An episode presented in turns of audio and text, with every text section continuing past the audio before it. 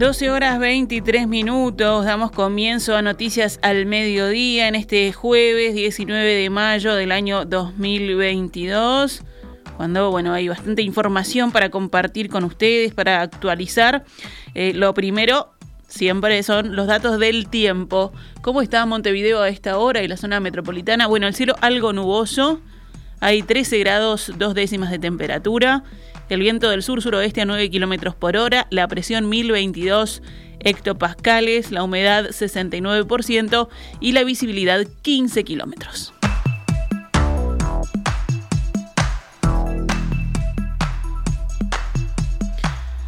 Se está realizando y comenzó pasadas las 10 de la mañana la interpelación a la ministra de Economía Azucena Arbeleche, impulsada por los legisladores del Frente Amplio.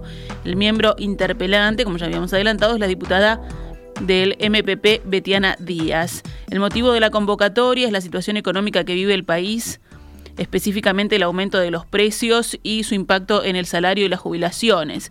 Díaz comenzó haciendo mención a las medidas que el Poder Ejecutivo anunció el martes enfocadas en la población más vulnerable.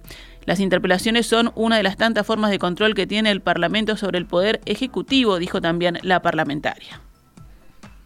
Nos preocupa saber cuál es el plan, porque no lo sabemos, nos preocupa saber cuál es eh, el mediano y largo plazo, pero también lo inmediato y cuáles van a ser las medidas que se van a tomar.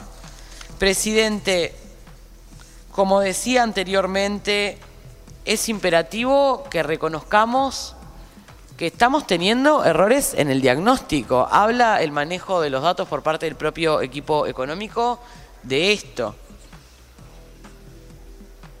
Y por eso es que en esto del hacerse cargo que tanto repetía este gobierno, es que esperamos respuestas concretas a preguntas concretas y sobre todo respuestas políticas desde un espacio de decisión política. La diputada del MPP también dijo que al 2022 en Uruguay hace ya más de dos años que cae el poder de compra de los salarios. Comentó al hacer un repaso de algunos indicadores económicos. Además, dijo, aumentó con respecto a 2019 la pobreza para todos los tramos de edad. Agregó e hizo mención también al incremento de los alimentos y de los combustibles. Nadie puede negar que la vida de los uruguayos está cada vez más complicada con su bienestar comprometido, indicó. Esto dijo es lo que motiva este llamado al Parlamento. A esta hora, cuando pasan 26 minutos de las 12 horas, tiene la palabra Azucena Arbeleche, ministra de Economía. La escuchamos.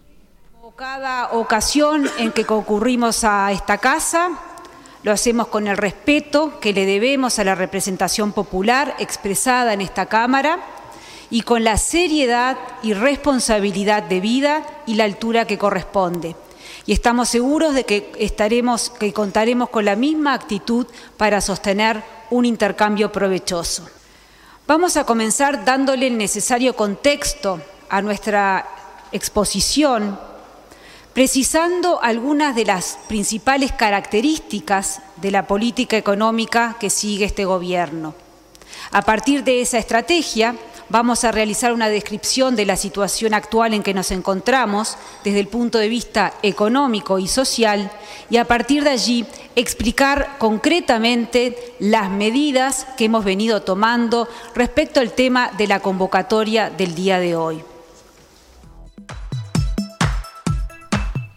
Allí estaba la palabra de la ministra Arbeleche comenzando su alocución y en respuesta a las 21 interrogantes que hacía la miembro interpelante, la diputada Betiana Díaz del Frente Amplio MPP.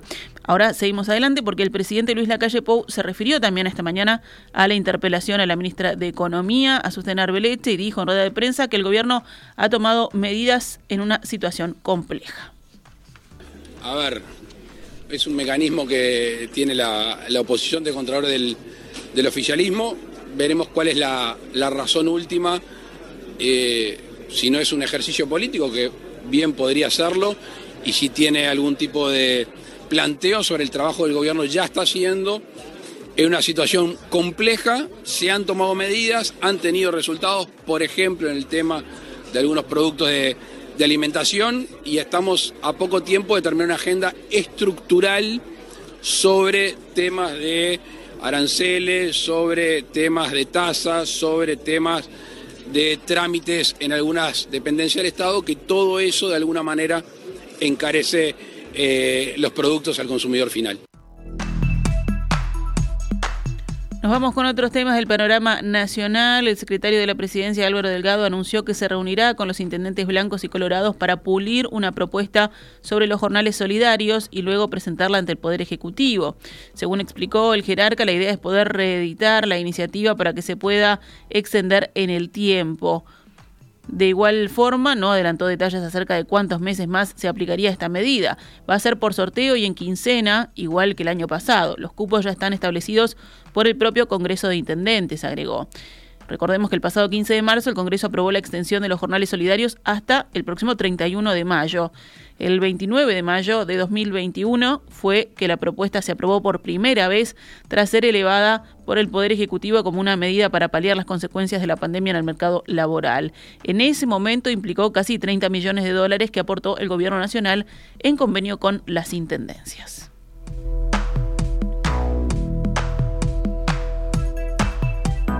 El ministro de Salud Pública, Daniel Salinas, llegó en esta jornada a Ginebra para asistir a la Asamblea Mundial de la Salud, que este año volverá a tener como asunto excluyente la pandemia además de los asuntos de interés que se planteen en el evento, como la participación en foros especiales sobre enfermedades no transmisibles y de un encuentro con el director general de la Organización Mundial de la Salud, Tedros Adhanom Ghebreyesus, según consigna el observador, Salinas aprovechará la instancia multilateral para lanzar su campaña de cara a la dirección de la Organización Panamericana de la Salud a través de encuentros bilaterales con los ministros de salud de la región. El gobierno uruguayo había decidido postular al ministro en el marco de las elecciones que se van a desarrollar en septiembre de 2022 y que designarán al nuevo jerarca del organismo a partir de febrero de 2023. La Cancillería envió en el mes de marzo una comunicación a las representaciones diplomáticas de Uruguay en los países que integran la OPS, instándolas a presentar y promover la candidatura de Salinas en los respectivos destinos. Vamos con otras noticias. Esta mañana Entrevistado aquí en Perspectiva, Wilder Tyler, integrante del Consejo Directivo de la Institución Nacional de Derechos Humanos, dijo que hay diálogo con las autoridades de gobierno para la búsqueda de detenidos desaparecidos. Adelantó que han logrado destrabar la visita del grupo de trabajo sobre desapariciones forzadas e involuntarias de las Naciones Unidas a Uruguay, que había sido negada previamente. Efectivamente, en ese clima de buena cooperación y diálogo fluido había un bache que era el Ministerio de Relaciones Exteriores, porque no contestaban las cartas y no nos recibían para hablar sobre temas importantes. Eh, se subsanó, se subsanó eh, con buen diálogo con el ministro Bustillo, quien reaccionó muy rápido a ese comunicado que usted menciona, y en la práctica, esta semana. Esta semana se anuncia la venida del grupo de trabajo sobre desapariciones forzadas a Uruguay del 7 al 14 de julio. Nos vamos al panorama internacional. La Organización Mundial de la Salud anunció hoy la aprobación de emergencia de la vacuna Convidencia de la empresa china CanSino Biologics, mientras Pekín lucha contra el resurgimiento de la pandemia de COVID. La vacuna se basa en un adenovirus humano modificado, se administra en una sola dosis y está recomendada por la Organización Mundial de la Salud para todos los grupos de edad a partir de los 18 años. En Ucrania, la Fiscalía pidió hoy la prisión perpetua, la pena máxima, contra el primer soldado ruso juzgado por crímenes de guerra en Kiev, acusado de haber matado a un civil en el mes de febrero. En el segundo día del juicio, la fiscal pidió al tribunal pronunciar una pena de privación de libertad de por vida para Vadim Shishimarin, de 21 años, según periodistas de la AFP presentes en la sala de audiencia. En Deportes Nacional perdió de local, quedó último en su grupo y no depende de sí mismo para avanzar a la siguiente fase de Copa Libertadores. Cayó ayer ante Vélez 3 a 2. Otro uruguayo perdió de local un partido internacional que fue River Plate anoche ante Cuyabá de Brasil por Copa Sudamericana. Wanderers juega esta noche en Buenos Aires por la Sudamericana, todavía con chance, aunque muy remota, de avanzar a la siguiente fase. Será Lanús quien reciba a Wanderers a las 21 y 30 horas en el estadio Néstor Díaz Pérez. Y hoy comienza a jugarse el segundo punto de las semifinales al mejor de cinco partidos de la Liga Uruguaya de Básquetbol, Trubil Viguá a las 21.15 en el Palacio Peñarol.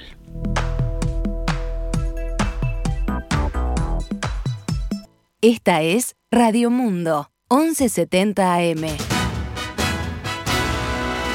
¡Viva la radio!